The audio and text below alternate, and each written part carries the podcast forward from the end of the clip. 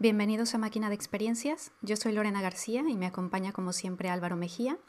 En este podcast yo le cuento a Álvaro un tema que me parezca interesante y Álvaro de igual manera me cuenta algo que le parezca interesante. Muchas veces tocaremos el terreno filosófico o por lo menos exploraremos los temas bajo esa perspectiva. Estás escuchando el episodio número 17 acerca de viajes en el tiempo y paradojas.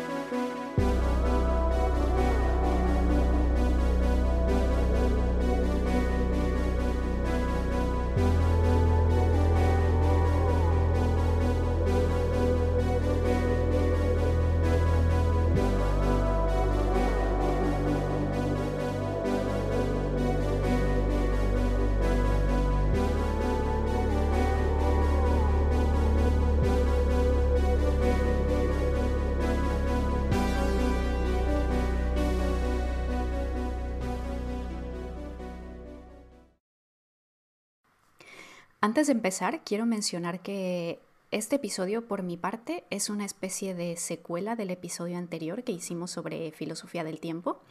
No es necesario que lo escuchen para entender este, pero puede ser que hagamos alguna referencia a conceptos o términos de los que hablábamos en el episodio pasado sobre las teorías que hay acerca de cómo funciona el tiempo, lo que es el presentismo, lo que son las teorías estáticas, etc y decirles como siempre mis referencias, al igual que en el episodio anterior, me estoy basando en la lectura del libro de Sam Barron y Christy Miller sobre filosofía del tiempo.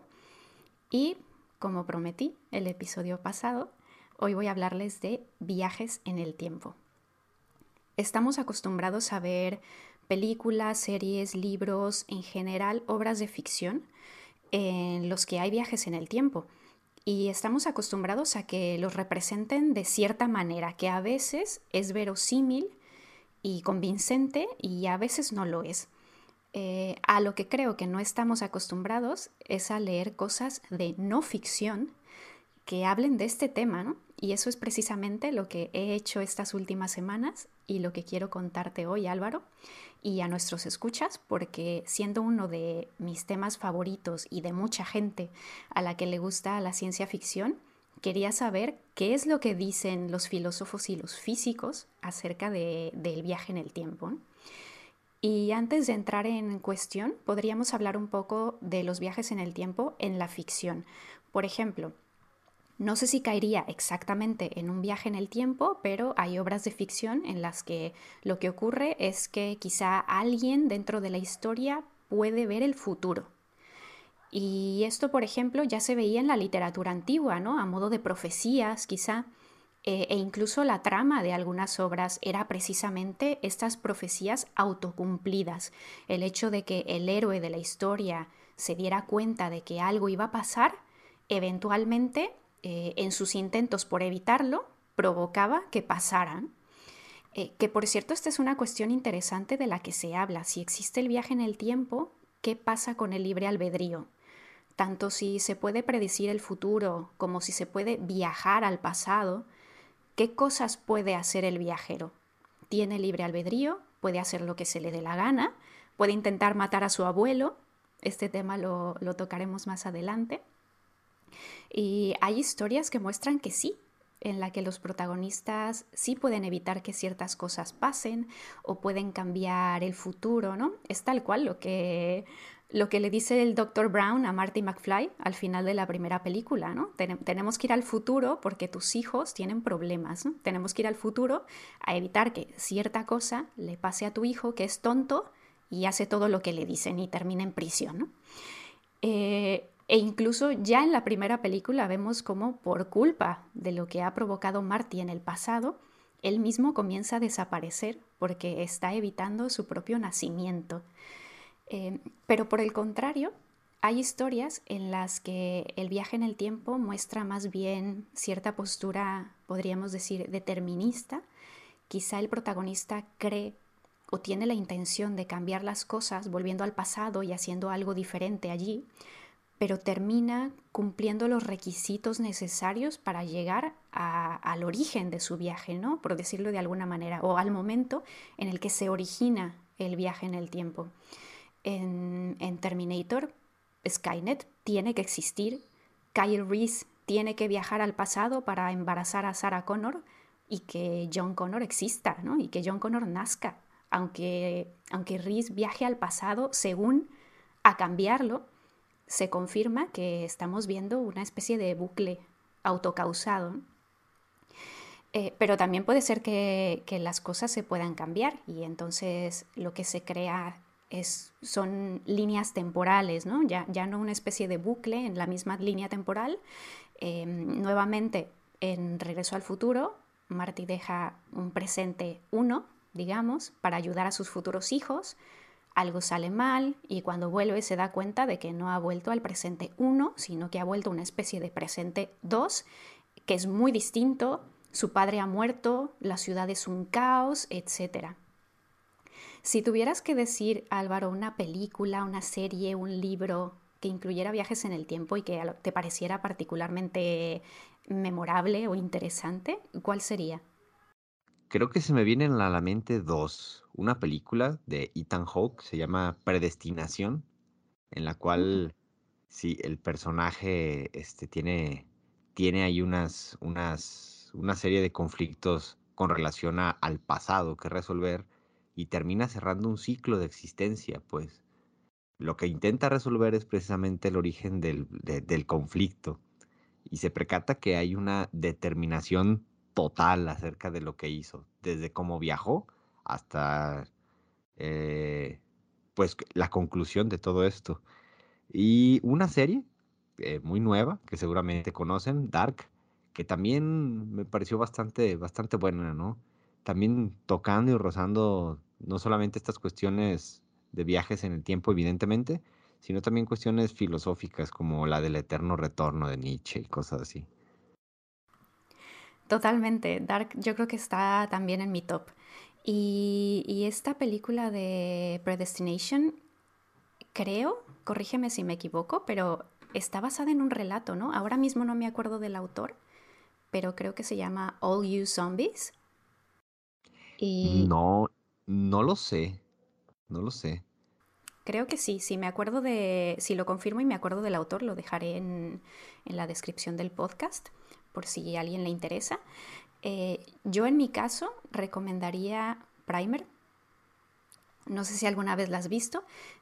Para mí tiene varios aspectos destacables. El hecho de que es una representación bastante realista de cómo podría darse ese descubrimiento de haber encontrado la forma de viajar en el tiempo o haber construido una máquina que lo que hace es que puedes viajar en el tiempo con ella, de qué haría la gente normal con esa máquina si lograran construirla. Y además de que es una, es quizá de las pocas historias de viajes en el tiempo que toman en cuenta una cosa muy interesante de la que voy a hablar más adelante y es el hecho de que puede ser que viajar en el tiempo te tome un tiempo.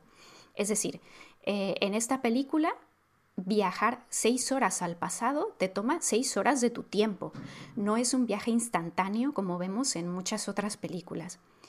Y además otra cosa, que no se puede viajar a un momento en el que todavía no se haya inventado la máquina.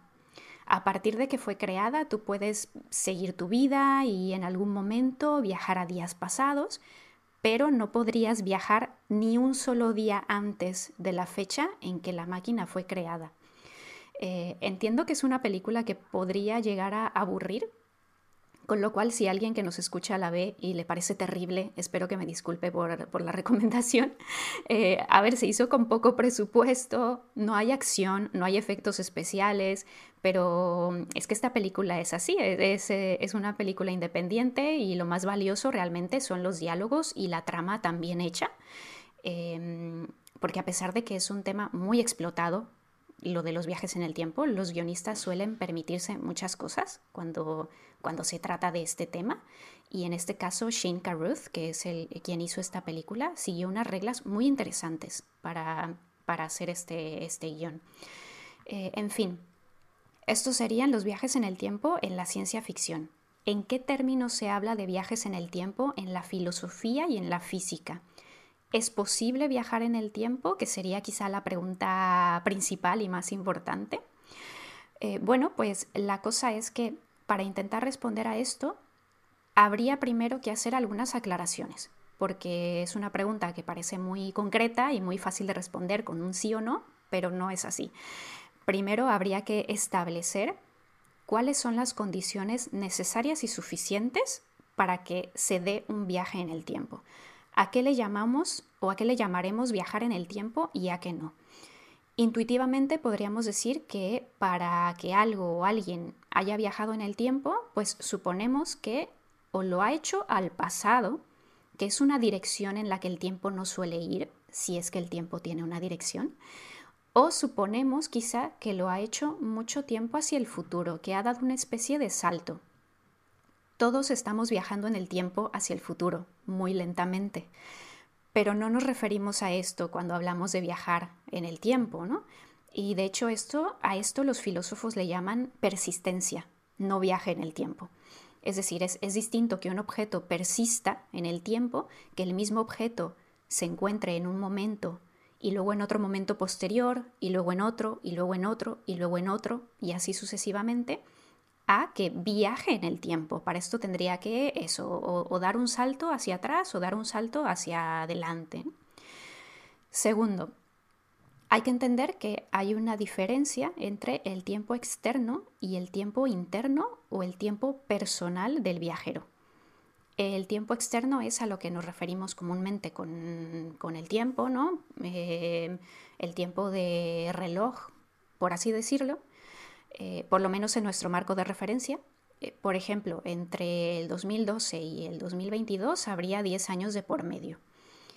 El tiempo interno o el tiempo personal es el que experimenta la persona que está viajando en el tiempo. Ojo, no nos referimos al tiempo psicológico. No, no es como cuando decimos que cuando te lo pasas bien el tiempo pasa volando o cuando estás aburrido puede parecer que una hora es una eternidad. Es verdad que a nivel psicológico a veces parece que una hora se pasó muy rápido o que se pasó demasiado lento, pero no es esto a lo que los autores se refieren cuando hablan del tiempo personal. Más bien, habría que imaginarnos que, por ejemplo, Álvaro entra en una máquina del tiempo y viaja a 1990. Como decíamos antes, en algunas películas y series lo que nos muestran es que ese viaje se da de forma casi instantánea. Pues en este caso, por ejemplo, el tiempo personal de Álvaro sería de unos segundos. Para Álvaro pasaron unos segundos o unos minutos, mientras que el tiempo externo cambió 30 años. Imaginemos otro, imaginémoslo de otra manera que mientras que Álvaro está dentro de la máquina del tiempo, para él pasa un mes. Nuevamente, no es un tiempo psicológico, no es que él esté aburrido y sienta como si hubiera pasado un mes, sino que lo puede comprobar llevando un registro de sus ciclos de levantarse, comer, leer un poco, irse a dormir, se da cuenta de cómo le van creciendo las uñas, eh, al final comprueba que el pelo le ha crecido más o menos un centímetro etc. Para él ha pasado un mes, pero al salir de la máquina del tiempo ha viajado más de 30 años. Pues el filósofo David Lewis eh, proponía que para que haya un viaje en el tiempo tiene que haber una disparidad entre el tiempo externo y el tiempo interno. Y esto se puede dar de dos maneras distintas. Una es la que acabamos de mencionar, que por ejemplo un viajero entra en una máquina para él pase cierto tiempo, ¿no? Para él pase un mes, pero el recorrido que hace es de 30 años en el tiempo externo. Otra manera es que a pesar de que haya pasado el mismo tiempo externo y el interno, por ejemplo, que viajar seis horas al pasado te tome seis horas de tu vida, la relación temporal entre el inicio de tu viaje y el final de tu viaje sea dispar. Por ejemplo, si Álvaro entra en una máquina del tiempo hoy, en su tiempo personal pasa un día y sale de la máquina del tiempo siendo ayer. En este caso, el tiempo externo y el interno coinciden. A Álvaro le ha tomado un día viajar un día pero las relaciones temporales han cambiado. Si tomamos como referencia el tiempo externo, su viaje comenzó después de que acabó, porque se acabó ayer que salió de la máquina. En cambio, para Álvaro, en su tiempo personal, él no ha vuelto atrás. No es un día más joven, es un día más viejo. Para él ha pasado un día más, ¿no? Esto es un detalle, un detalle que vale la pena resaltar. El tiempo personal siempre va hacia adelante. El tiempo externo podría, quizá, ir hacia atrás. Supongamos otra vez que Álvaro viaja a 1990, pero digamos ahora que le va a costar 30 años llegar a 1990. Pues aunque cuando salga de la máquina del tiempo habrá ido hacia atrás con respecto al tiempo externo, quizá a un año en el que sus padres tendrían su misma edad cuando él entró en la máquina del tiempo, él sería 30 años más viejo. Estas suposiciones de Lewis eran preteoría de la relatividad. Ahora quizá podríamos decir que esto se resuelve si hacemos que Álvaro viaje a la velocidad de la luz o de alguna forma hacer que, que, el tiempo se dilate y evitar esta complicación de que Álvaro se nos pueda morir de viejo antes de llegar a su destino. ¿no?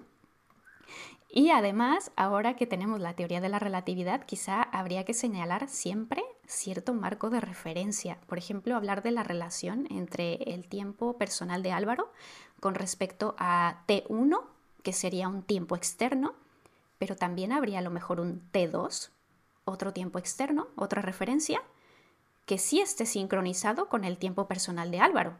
Con lo cual ya diríamos hay una disparidad de la que hablaba Lewis eh, pero entre el tiempo personal de Álvaro y T1 específicamente. No habría un tiempo externo absoluto, ¿no? Pues bien, eh, tendríamos entonces las condiciones necesarias y suficientes para que se dé el viaje en el tiempo.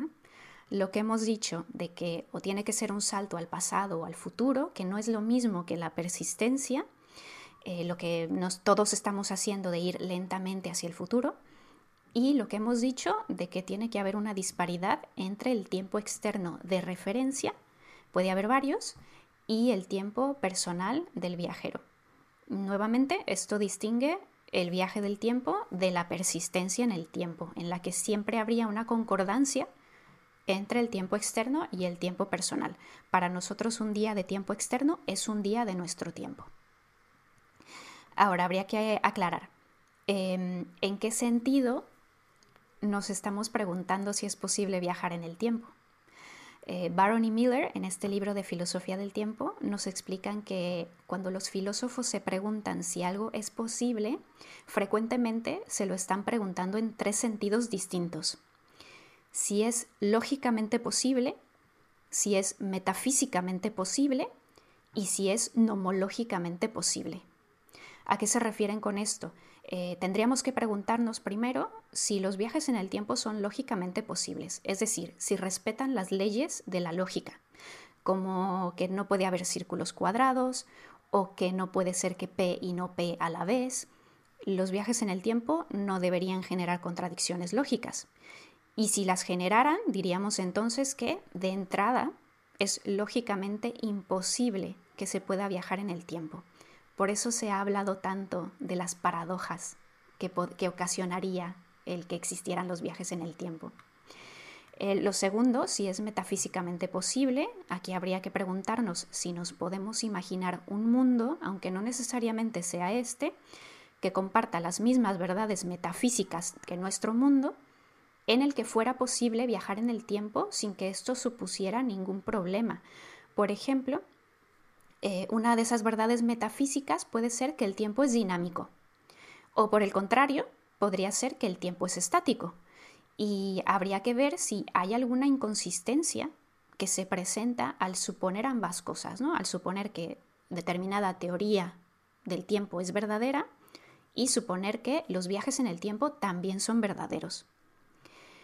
Por último, habría que preguntarnos si es nomológicamente posible, si los viajes en el tiempo respetan las leyes de la naturaleza, de este mundo o cualquiera que nos podamos imaginar que comparta las mismas leyes de la naturaleza que nuestro mundo.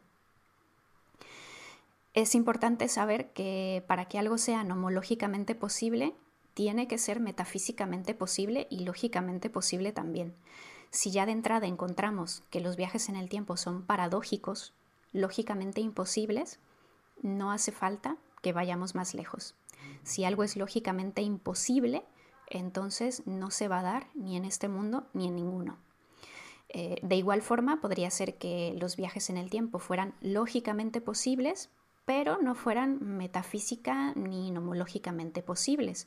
No hay ningún problema lógico, pero son incompatibles con nuestras teorías y son incompatibles con las leyes de nuestro mundo, ¿no? las leyes naturales.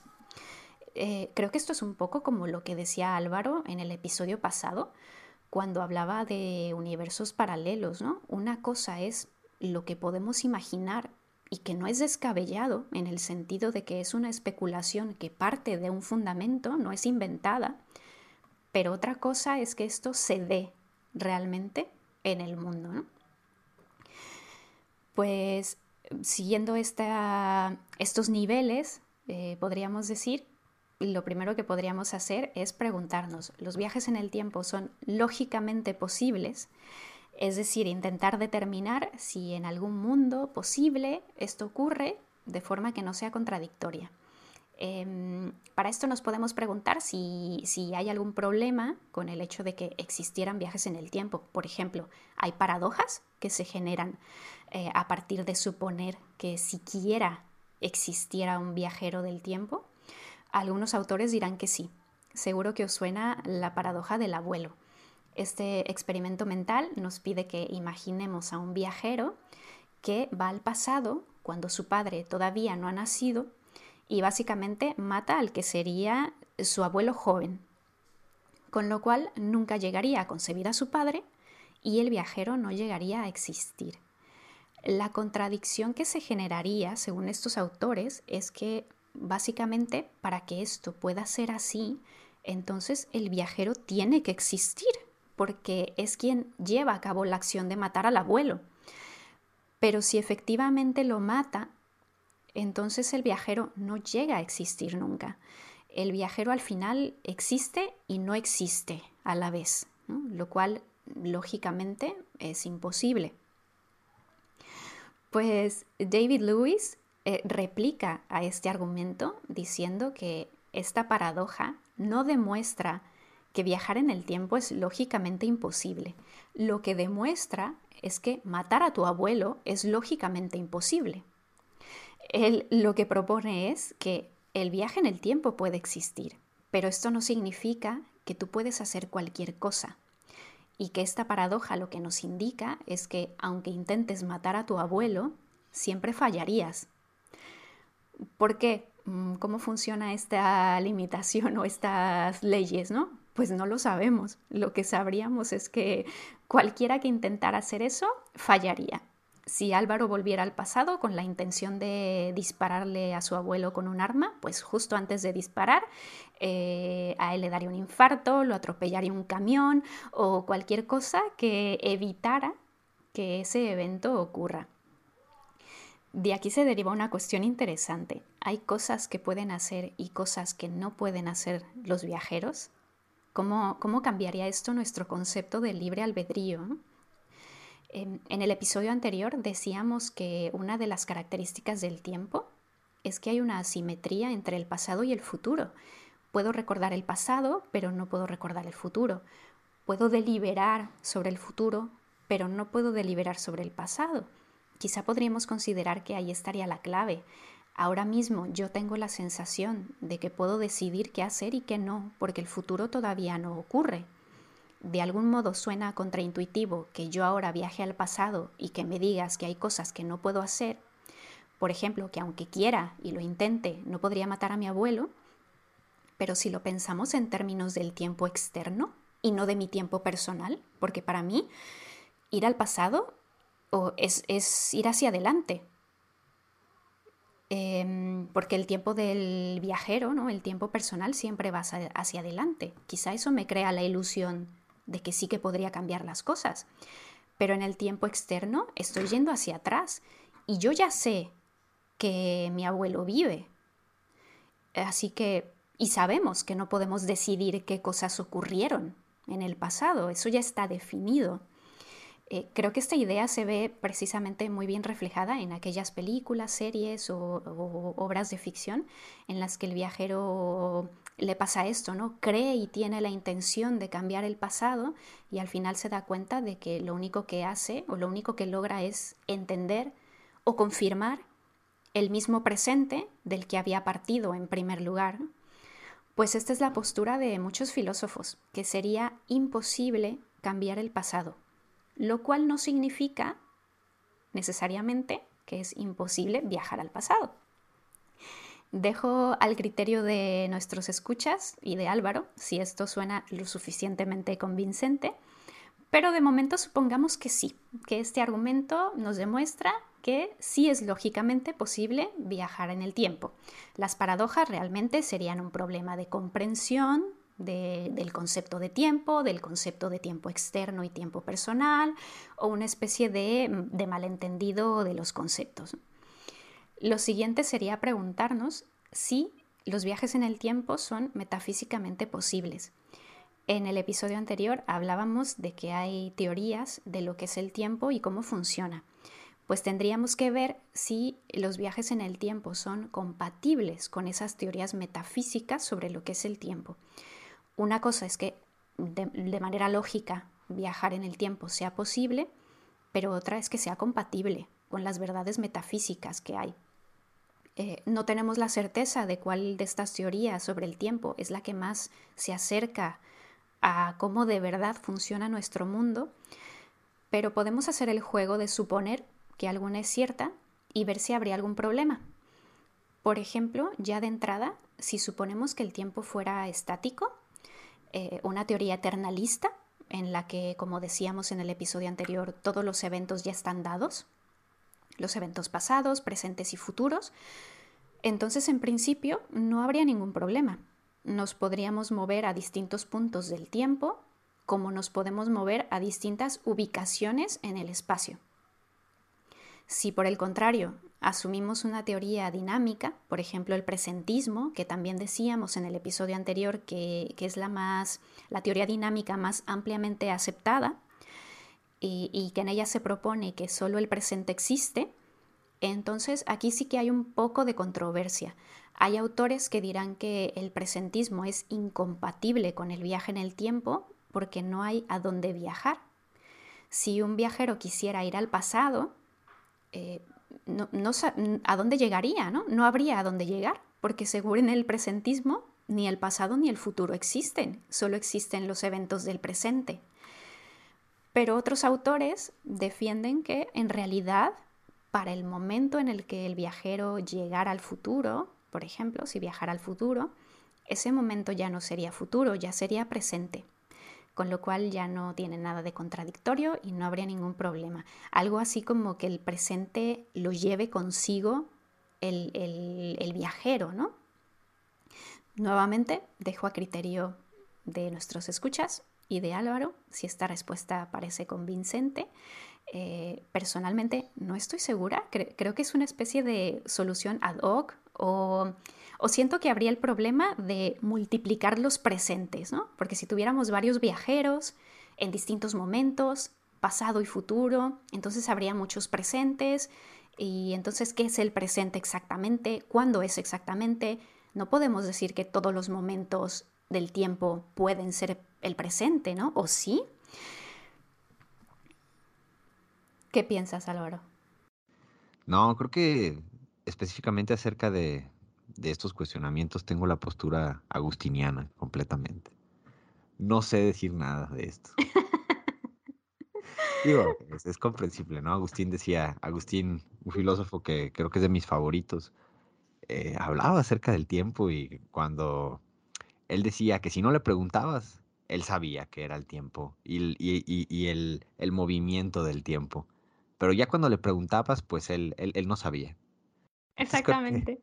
Entonces creo que es algo parecido lo que... Creo que eso describe muy bien el, sentimiento de todo el mundo acerca de, esta clase de conceptos que son tan normales para nosotros. Y lo que tú dices, ¿no? Si, si no me lo preguntas, yo sé exactamente lo que es. Si me lo preguntas, pues ahí ya no sé qué decirte. Es que es, que es, es curioso porque lo mencionas que es común. Las personas sí pueden conceptualizar eso en su cabeza. No es complicado para ellos, pero explicarlo, eso es otra cosa. Así es. Bueno, pues eh, decíamos también en el episodio anterior que el presentismo, a pesar de ser eh, la más aceptada de las teorías dinámicas, no gustaba tanto a los físicos y a los filósofos como las teorías estáticas. Y las teorías estáticas en principio no tienen problema con el viaje en el tiempo. Así que, nuevamente, supongamos, por el bien de este episodio, que hemos determinado también que los viajes en el tiempo son metafísicamente posibles. Así que la tercera y última pregunta sería, ¿viajar en el tiempo es nomológicamente posible? Pues eso es lo que estaría por verse. No, no es incompatible con la relatividad, pero de momento no se sabe cómo es que podría llegar a darse. Se sabe que hipotéticamente si algo puede viajar a velocidades cercanas a las de la luz, tendríamos una forma de viajar al futuro en, la que el tiempo personal del viajero se dilataría, pero en un tiempo externo de referencia pasarían muchos años quizá. Pero lo que los autores mencionan es que viajar al pasado es mucho más complicado. Requiere de una especie de retrocausalidad, es decir, de ser capaces de provocar que algo vaya al pasado desde el futuro.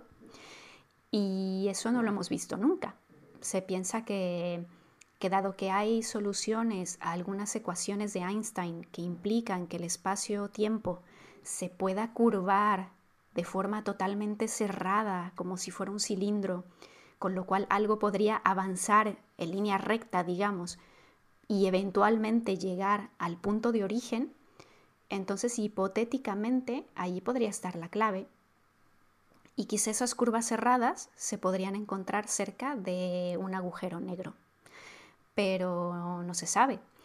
Y, quizá nosotros no estaremos vivos para ver si esto, si se descubre que sí.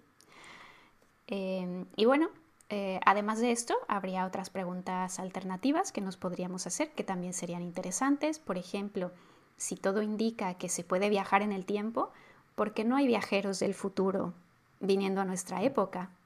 A esto se le llama el argumento de la improbabilidad, ¿no?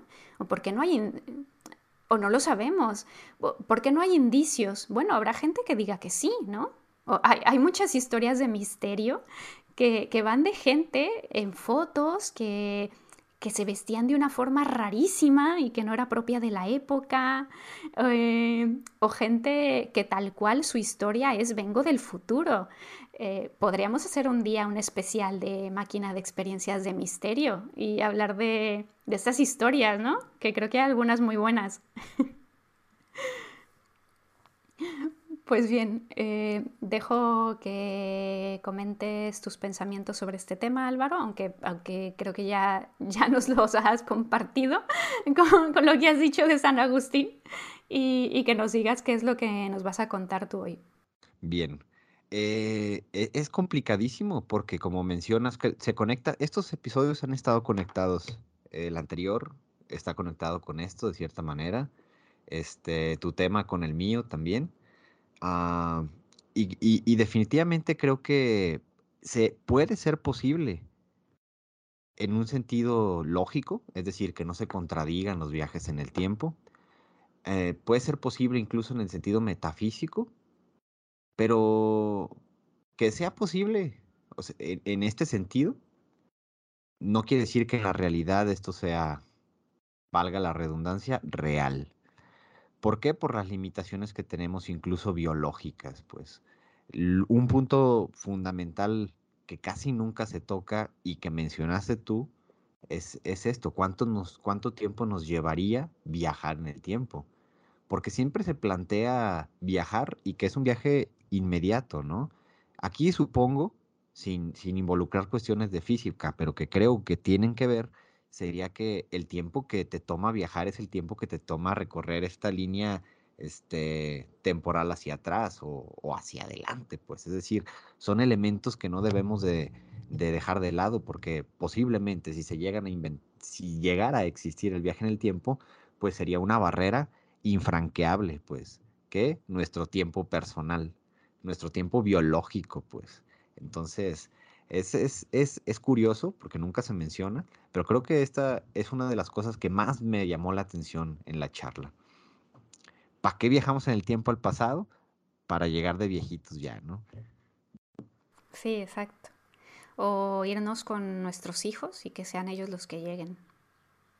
O los hijos de nuestros hijos, o así. no, no, no, no, tendría sentido, ¿no? Y luego ahí ya, ya entran otros problemas éticos, ¿no? Sí, sí, sí, sí. Entonces, bueno, pero a final de cuentas está a criterio del razonamiento de nuestros escuchas, como siempre. Correcto.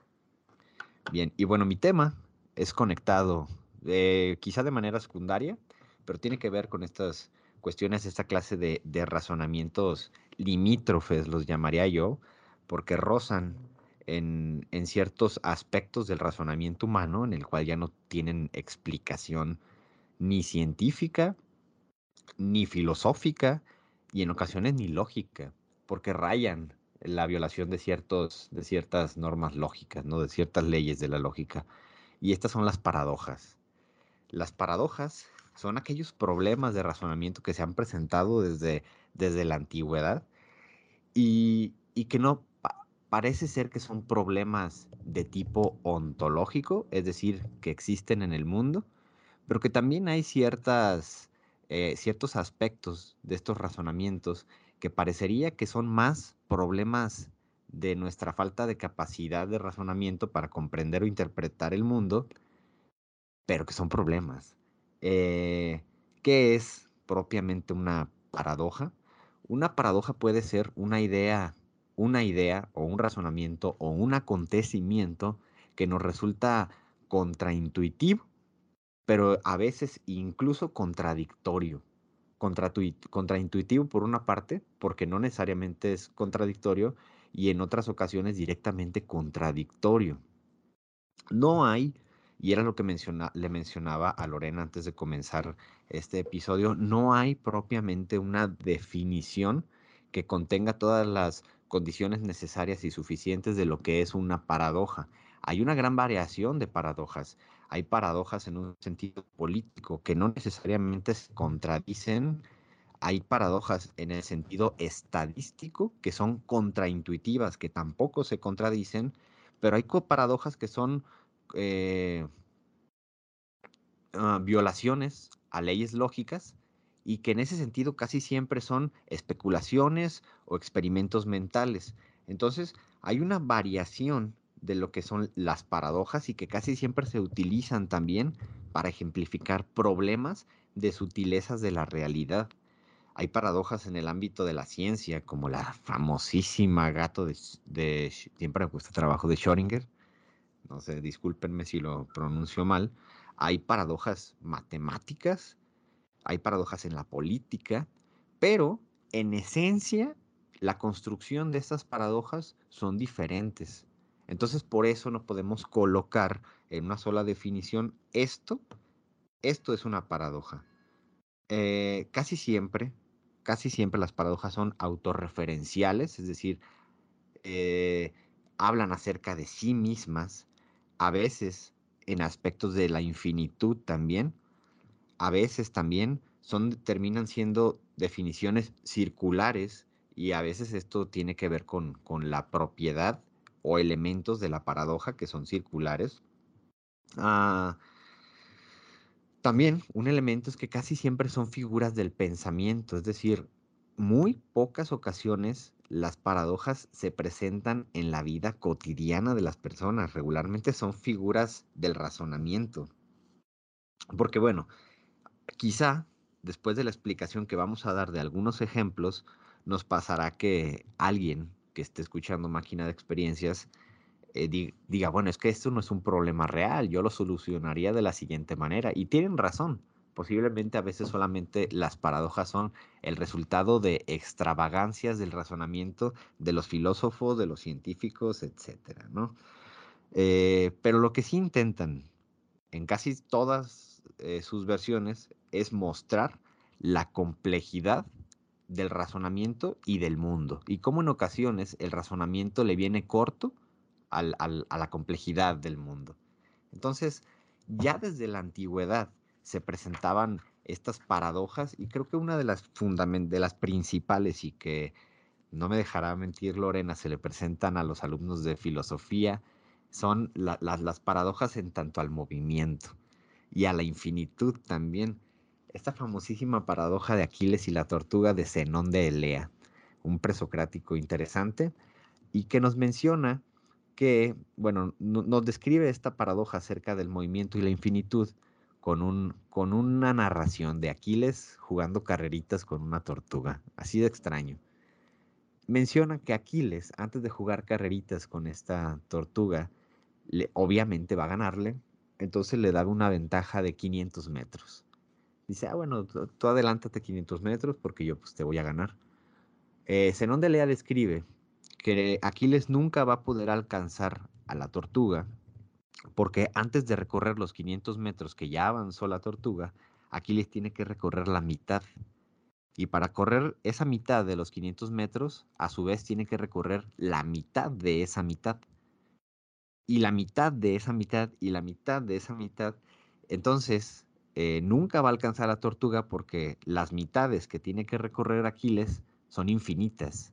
Porque la estructura del universo es infinito en, en un sentido abierto que en un sentido cerrado. Es decir, lo muy pequeño es infinito y lo muy grande es infinito. Entonces la distancia que va a recorrer Aquiles es infinita en cuestión de la división de la distancia. Es un ejemplo extraño posiblemente para todos nosotros porque podemos decir, eso no va a pasar. Aquiles va a alcanzar a la tortuga y le va a pegar una arrastrada, ¿no? Pero lo que, lo que intenta ejemplificarse en un Delea es que al parecer hay una división infinita de las partes en lo muy pequeño. Y bueno, posiblemente en la actualidad eh, tenemos noción de lo muy pequeño a partir del estudio de las partículas, eh, de los quarks, qué sé yo, el elemento más pequeño que puedan describir, pero posiblemente en unos años más encontremos elementos aún más pequeños que estos. Entonces, algo hay de razón de lo que quería ejemplificar Zenón de con esta, con esta paradoja de Aquiles y la tortuga. Bueno, hay diferentes, como ya les mencioné, tipos de paradojas. Hay paradojas denominadas paradojas verídicas, que explican la complejidad de los instrumentos con los cuales analizamos la realidad, como las matemáticas. Eh, paradojas matemáticas como la de Galileo, la de Galileo, la de los conjuntos, es decir, no hay cuáles son los conjuntos infinitos más grandes. Un conjunto de positivos, un conjunto de negativos, o un conjunto infinito de fracciones, o un conjunto infinito de decimales. ¿Cuál es más grande? Pues esto, e, esto es un problema, ¿no? Y creo que sí hay una solución matemática, pero intuitivamente, pues todos son infinitos. ¿Cuál es más grande? ¿El de enteros o el de fracciones? A lo mejor no hay una respuesta porque todos son infinitos. Las antinomias, que son muy parecidos, pero tienen otras características que en este caso sí involucran ciertos problemas de contradicción, eh, se, autocontradicen estos, estas mismas y es eh, también muy famosas. Una de estas es la paradoja del barbero. No sé, Lorena, si, si llegaste a escuchar esta famosa paradoja de Russell. Me suena familiar, pero, pero ahora mismo no, no sé decirte cómo va.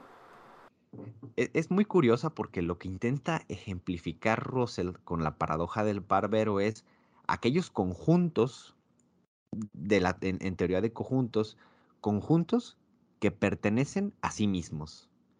Es decir, hablar como de, para poner esto en términos sencillos, sí saben que las abuelitas y las mamás utilizan bolsas de plástico cuando daban bolsas de plástico y dentro de estas bolsas de plástico ponían más bolsas de plástico para guardar bolsas de plástico.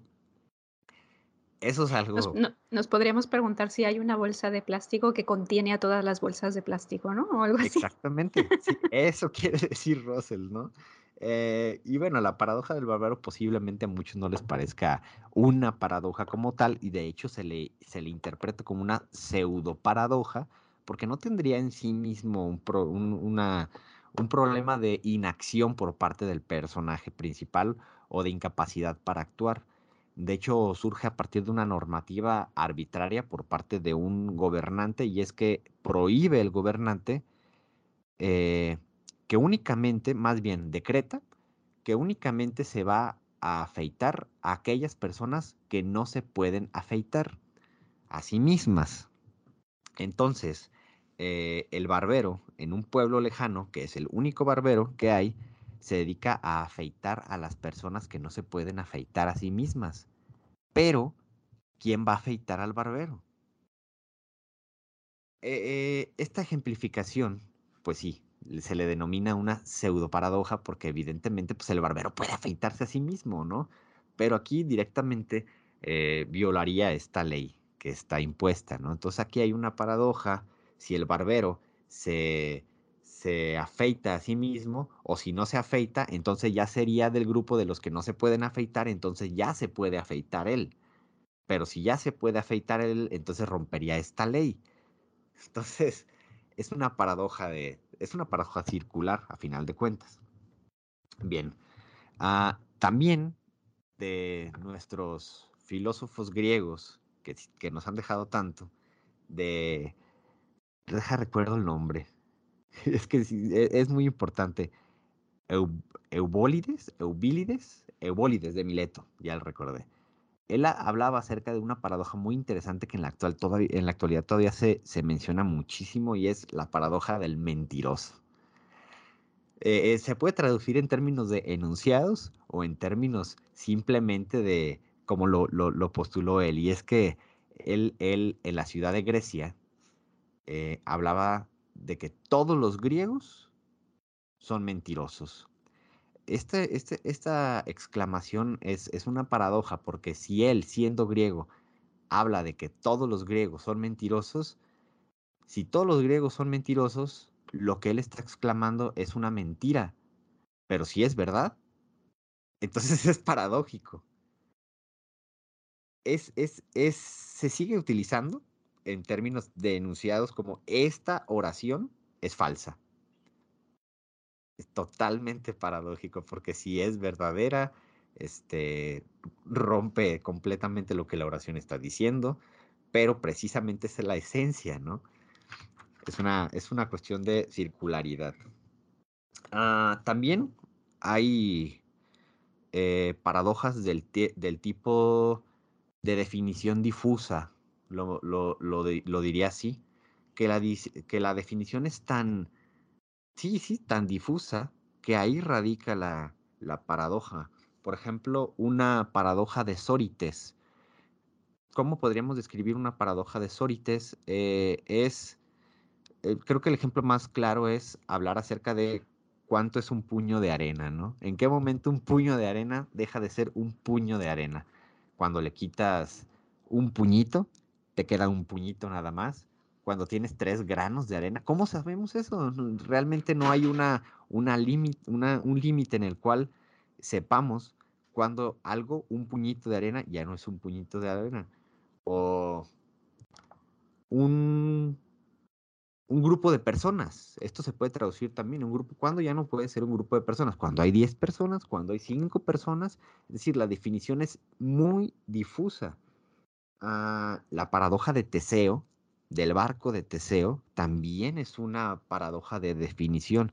Y es muy interesante porque se sigue utilizando incluso en problemas como ah, actualmente, a partir de todos los avances eh, biomédicos que se han presentado y de mm, ciertas utilidades que se le ha dado a estas paradojas en la ciencia ficción, podríamos plantearnos el problema de si pudiéramos cambiar partes de nuestro cuerpo por elementos mucho más funcionales y mucho más duraderos y pudiéramos cambiar nuestro corazón y pudiéramos cambiar nuestros pulmones, eh, nuestros brazos, por elementos biológicos, ¿en qué momento, en qué momento dejamos de ser nosotros? Cuando cambiamos todo a excepción del cerebro o cuando reconstruimos nuestro cerebro completamente con todos nuestros recuerdos y todos los elementos, pero sustituidos por elementos sintéticos, hay una continuidad de conciencia. ¿Seguimos siendo nosotros? O sea, ¿qué hace que, que, cambiemos? ¿En qué momento ya no somos nosotros? Hay una continuidad temporal en este caso. ¿En qué momento ya no somos, aunque seamos ya unos, una Lorena Cyborg, por ejemplo, ¿no? Pero si Lorena Cyborg de hace, de, de, dentro de 100 años sigue siendo la misma Lorena porque ella recuerda que estuvo aquí en este día grabando este episodio de Máquina de Experiencias, sigue siendo ella. Entonces, bueno, esta, esta es una, es un problema es, una paradoja de definición, completamente una paradoja de Teseo, se le denomina, entonces para que la tengan presente cuando vean estos problemas en la ciencia ficción. Ah, una curiosidad, por ejemplo, también de definición es la denominada paradoja Boixnet, tomada directamente de, una, de un razonamiento muy famoso que es el razonamiento de Descartes bueno, Descartes ejemplificaba su cogito ergo sum con pienso, luego existo. Y bueno, eh, él hace una especie de, de mofa al respecto. Él, lo describe de la siguiente manera. Pienso, luego existo, mas cuando no estamos pensando, no estamos existiendo. Esto va también por el lado eh, de la presencialidad, de, más bien cuando le damos cierta realidad ontológica a las acciones con nuestra concepción de ellas. Por ejemplo, el clásico ejemplo de si un árbol se cae en un bosque y nadie lo está escuchando, hace ruido, va por ahí el asunto, esta paradoja descriptiva. Hay también paradojas del tipo condicionales. La clásica del huevo y la gallina, ¿quién fue primero, el huevo o la gallina? Actualmente, la ciencia nos puede revelar estos asuntos que nos parecían paradójicos y que en la actualidad pues simplemente son curiosidades del pensamiento, quién fue primero, el huevo y la gallina. Creo que la... no lo sé, pero creo que hay explicación. Eh, la paradoja que mencionó Lorena, la de matar a tu abuelo, regresar en el tiempo, matar a tu abuelo para no existir, también es una paradoja del tipo condicional. Es muy curiosa pero aquí implicarían, o por lo menos habría una tensión en ciertas normas o en ciertas leyes de la estructura del mundo. Entonces aquí, aquí habría el problema paradójico. Ah, una paradoja del tipo condicional, pero que simplemente es ilustrativa, es a una serpiente que se come su propia cola. Se está comiendo, pero está dentro de sí misma. Es una paradoja descriptiva, pero del tipo condicional. Entonces, si se van fijando, las paradojas van mucho de la estructura del mundo, pero que nuestra capacidad de razonamiento no nos da para, quizá para comprender, pero también va mucho más de, estas figuras, de estas figuras eh, de, razonamiento inventadas, ¿no? Como este ejemplo de la serpiente comiéndose a sí misma. Ah, hay paradojas del tipo de probabilidad y estadística. Son muy interesantes estas paradojas. Por ejemplo, estas no tienen que ver con una estructura en el mundo, no tienen que ver con, con romper ciertas leyes de la lógica o que se, o que se tensen ciertas, eh, ciertas leyes de la lógica. Y aquí voy a hacer un pequeño paréntesis. Eh, posiblemente ante la, lógica aristotélica, principio de no contradicción, tercero excluso, etc., eh, a, partir de esta lupa, de esta lógica clásica, evidentemente habría paradojas, pero en la actualidad hay otro tipo de lógicas, lógicas difusas, etc., que ya eh, son mucho más mm, específicas y por ejemplo, me parece que el principio de no contradicción ya no sería un problema para estas lógicas. Entonces, bajo esta lupa de estas nuevas lógicas, ya no habría paradoja. Entonces, es lo que les mencionaba acerca de que estas paradojas muchas veces son figuras de pensamiento que no necesariamente están ontológicamente en el mundo, pero que pues resultaban una paradoja bajo las limitaciones instrumentales que teníamos de razonamiento. Bien, entonces continuemos con estas paradojas de probabilidad estadística porque bueno, estos no tienen elementos de contradicción, pero sí elementos contraintuitivos. Si te preguntara Lorena, eh, ¿qué tan probable piensas, piensas que sea que en un grupo de 23 personas, eh, dos personas cumplan años el mismo día? No tengo ni idea. No tengo ni idea, pero así sin pensármelo mucho, yo creo que mi primera intuición sería que es improbable. Sí, creo que yo también o sea, yo también pensaría que es bien improbable. Cuando leía este ejemplo decía, bueno, pues sí, parecería sumamente improbable, ¿no? Pues al parecer en estadística, la probabilidad real de que en un grupo de 23 personas, dos personas cumplan años el mismo día es del 50.7% de probabilidad. ¡Wow! Es bastante. Y aún así aumenta, si el grupo de personas fuera de 57 personas, ya sería un grupo de, de, de chamacos de secundaria, ¿no? 57 personas. Eh, la probabilidad aumentaría al 99.666%. Entonces, estos elementos estadísticos son totalmente contraintuitivos. O sea, a, mí aún en un grupo de 200 personas me parecería casi imposible que dos de ellas cumplieran años el mismo día. Pues no, estadísticamente parecería que no, que no es así, que sí es bastante más probable de lo que creemos. Otra paradoja estadística está basada en estos juegos, en estos concursos. Quizá para Lorena, para Lorena y para mí, esta referencia que voy a dar, pero creo que en sus países, aquellos que nos escuchan y que no son este, españoles o mexicanos, seguramente en su país había un programa de concursos en el cual tenían que, que elegir puertas, ¿no? Para llegar a un premio. Ah, en nuestro país había pues, un programa bastante, bastante famoso, Chabelo, y, había esta dinámica, se, se le denominaba catafixia, en la cual había tres opciones, tres puertas. Lo curioso es que esta estructura se da en casi todos los programas de concursos. Tres opciones y el concursante tiene que elegir una de ellas. En una de ellas hay un premio, el premio más importante. En otras, en las otras dos hay pues cualquier tontería, ¿no? Que pueda ganar. Cuando el concursante hace la elección de, del premio, en este caso casi siempre son puertas o, o cortinas, qué sé yo, pero que están tapando al premio. Cuando el concursante eh, elige la puerta que quiere que sea abierta o la cortina que quiere elegir para que sea abierta para ver si su, su premio está ahí, el conductor casi siempre abre una cortina, una puerta y es una opción incorrecta. Es decir, él sabe que la puerta que va a abrir no tiene premio. Intuitivamente, el, el concursante piensa que sus probabilidades se elevan. Es decir, ya no tiene un tercio de probabilidad de tener el, tener el premio.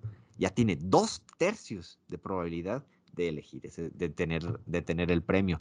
La verdad es que no es así. Sigue teniendo la misma probabilidad a pesar de que, de que ya se descubrió uno. Y aquí viene una, una cuestión importante. Le preguntan al concursante, ¿quieres cambiar de opción o te quedas con la opción que tienes? ¿Qué harías tú, Lorena? ¿Te quedas con la opción? ¿La cambias? sí, a ver. Mm, creo, creo, que no lo has explicado así, pero no es, no es que al principio tiene más probabilidad de elegir la incorrecta. ¿no? Porque si tiene tres puertas, sí, ¿no? Por ejemplo, eh, si yo qué sé, en dos puertas hay carbón y en una puerta hay un millón de dólares, pues la primera vez que eliges, si en dos hay carbón y en una hay un millón, pues, tiene más probabilidades de haber elegido la incorrecta, ¿no? Entonces, si, si le desvelan la otra y resulta que tiene carbón, lo mejor que podría hacer es cambiar. Sí, sí, sí, sí, me, me, confundí a la hora de, explicarlo. Ah, la respuesta sería, ah, en este caso, ¿qué harías tú? Sí, sí, cambiar, cambiar, sí. Sí, es, es, la, la, opción correcta. Es la opción correcta, cambiar y, y, y sus probabilidades de elegir el premio se elevan. Pero la gente no cambia, la gente se queda con su elección. Y eso hace que regularmente pierdan estos concursos. Es una, es una maniobra estadística muy particular, pues que se da en estos, en estos concursos. Entonces, el, la clave está en el cambio de elección. es curioso, pues, porque a lo mejor las personas, cuando se devela esta, esta opción que es la falsa, propiamente piensan que sus probabilidades aumentaron de haber elegido la opción correcta. La cosa es que no es así y la opción mm, que le correspondería sería cambiar de elección. Sus, según los números, sus probabilidades aumentarían de elegir el premio. Bien, esto, esto no es una paradoja en términos de contra de violar alguna ley lógica o que se contradiga, pero es una paradoja en términos intuitivos, pues es contraintuitivo y se basa en estas cuestiones intuitivas para que la gente precisamente tome elecciones erradas en esta clase de concursos. Ah, si bien hay también paradojas en términos políticos, que ya hicimos un video, me parece, en Máquina de Experiencias, hablando de la famosa paradoja de la tolerancia. Y esta paradoja es bastante interesante. ¿Hasta qué punto debemos de ser tolerantes con los intolerantes?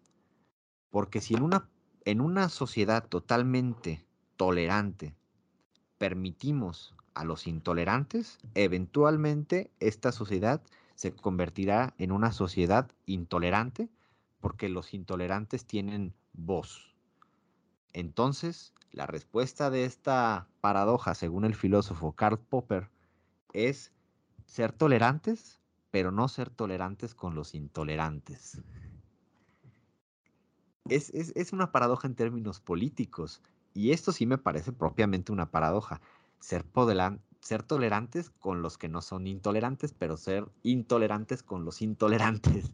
Entonces es, es una figura extraña, pero eh, Karl Popper eh, pueden buscar esta paradoja, está en su texto, un texto muy famoso que habla propiamente de cuestiones políticas.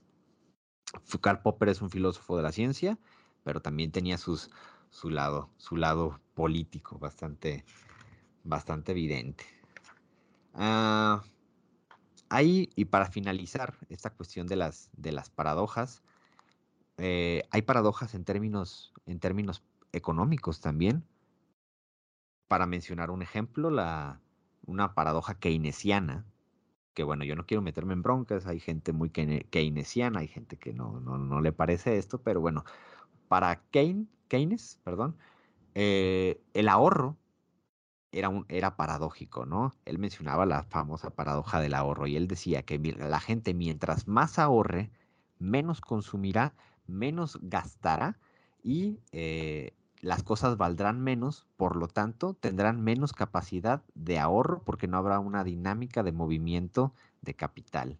En cambio, si la gente no ahorra todo su dinero, habrá mucha más capacidad de ahorro, paradójicamente, porque los dineros se están moviendo y hay capacidad de consumo y de ahorro para otras personas.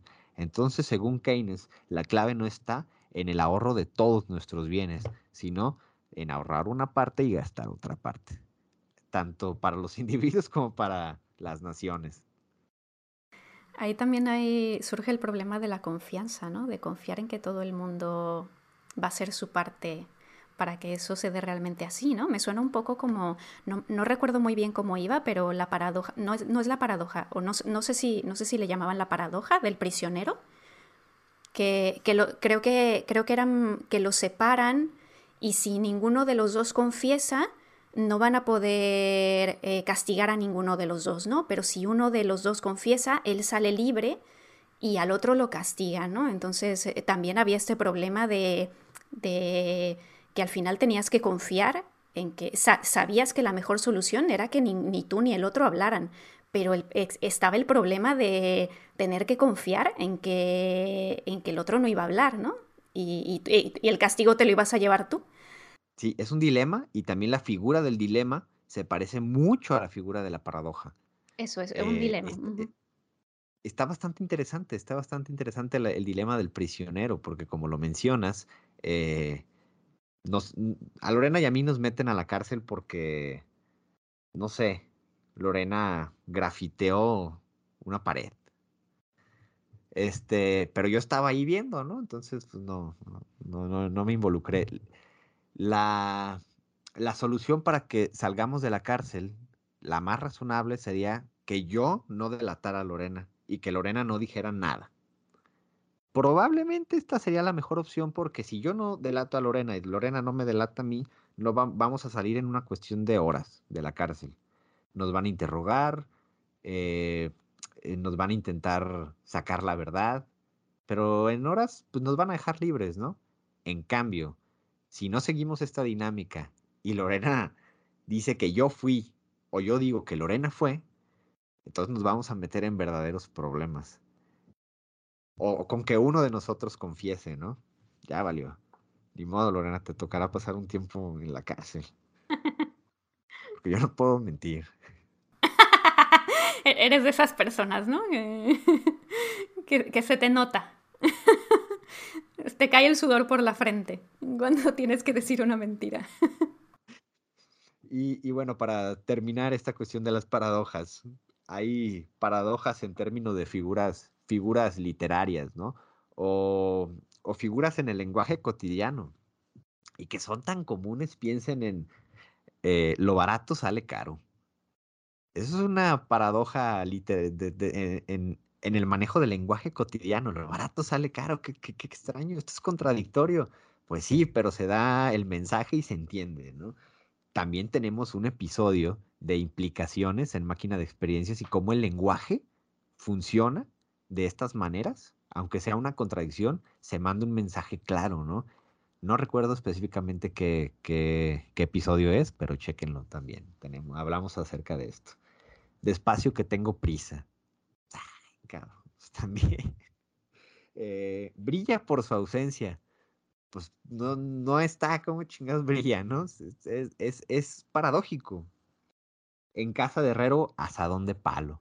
Y, estas, y, todos estos usos paradójicos de, los conceptos en el lenguaje cotidiano, pues expresan algo, expresan precisamente con la paradoja, intentan mencionar algo, intentan mandar un mensaje, pero tan es así que los elementos paradójicos están en el lenguaje cotidiano, en esta clase de figuras. Y bueno, Creo que hasta aquí voy a terminar mi exposición acerca de las paradojas, solamente concluyendo que esta clase de problemas del razonamiento son curiosidades muy interesantes, bastante interesantes, pero que con los elementos que tenemos en la actualidad, tanto en ciencia como en política, como en filosofía, posiblemente estas paradojas ya no sean propiamente unas paradojas, pero sí curiosidades del razonamiento.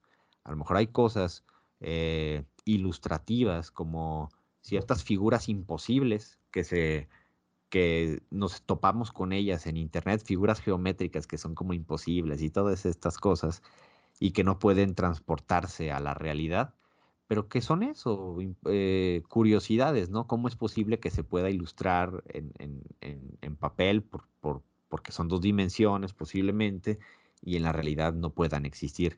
tienen un tipo de existencia de todos modos y aquí ya caemos en otros problemas filosóficos del tipo ontológico. ¿Qué clase de existencia tienen?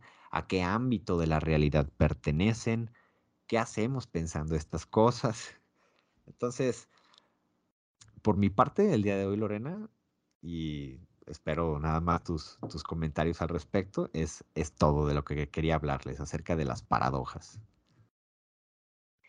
Estaba pensando que quizá en ética podemos encontrar un ejemplo de una especie de paradojas orites, por ejemplo, cuando, cuando pensamos em, que se considera que una persona muy joven no tiene la madurez racional para decidir algo, y que una persona más mayor ya la tiene. ¿no? Voy a dar un ejemplo que yo creo que es bien polémico, que es la, edad del consentimiento.